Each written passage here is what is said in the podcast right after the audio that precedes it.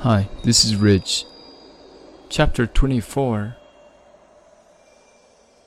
It was now the eighth day since I had had my accident in the desert, and I had listened to the story of the merchant as I was drinking the last drop of my water supply.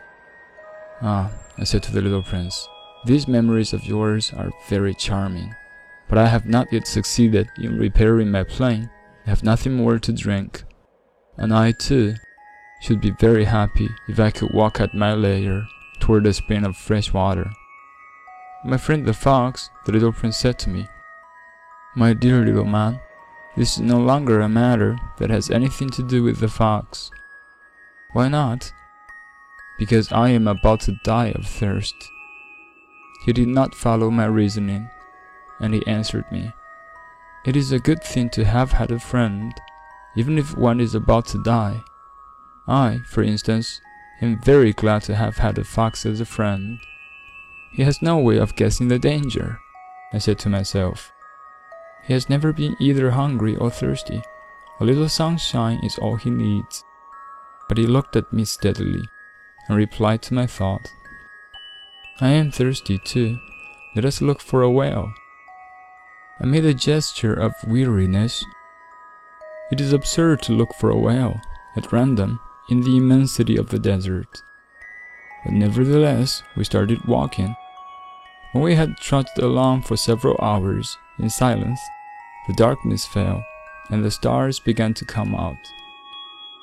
Thirst had made me a little feverish, and I looked at them as if I were in a dream. The little prince's last words came reeling back into my memory. Then you are thirsty too, I demanded. But he did not reply to my question. He merely said to me, Water may also be good for the heart. I did not understand this answer, but I said nothing. I knew very well that it was impossible to cross examine him. He was tired. He sat down. I sat down beside him, and after a little silence, he spoke again. The stars are beautiful because of a flower that cannot be seen. I replied, Yes, that is so. And without saying anything more, I looked across the ridges of sand that were stretched out before us in the moonlight. The desert is beautiful, the little prince added. And that was true. I have always loved the desert. One sits down on a desert sand dune, sees nothing, hears nothing, yet through the silence something throbs and gleams what makes the desert so beautiful, said the little prince, is that somewhere it hides a well. I was astonished by a sudden understanding of the mysterious radiation of the sands. When I was a little boy, I lived in an old house, and legend told us that a treasure was buried there. To be sure, no one had ever known how to find it.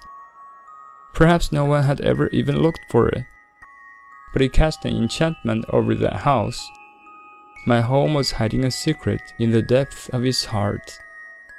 Yes, I said to the little prince. The house, the stars, the desert. What gives them their beauty is something that is invisible.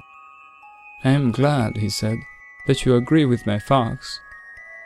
As the little prince dropped off to sleep, I took him in my arms and set out walking once more. I felt deeply moved and stirred. It seemed to me that I was carrying a very fragile treasure. It seemed to me even that there was nothing more fragile on all earth. In the moonlight, I looked at his pale forehead, his closed eyes, his locks of hair that trembled in the wind. And I said to myself, what I see here is nothing but a shell. What is most important is invisible. As his lips opened slightly, with the suspicion of a half smile, I said to myself again, What moves me so deeply about this little prince who is sleeping here is his loyalty to a flower. The image of a rose that shines through his whole being like the flame of a lamp, even when he is asleep. And I felt him to be more fragile still, and felt the need of protecting him. As if he himself were a flame that might be extinguished by a little puff of wind. And, as I walked on so, I found the whale, at daybreak,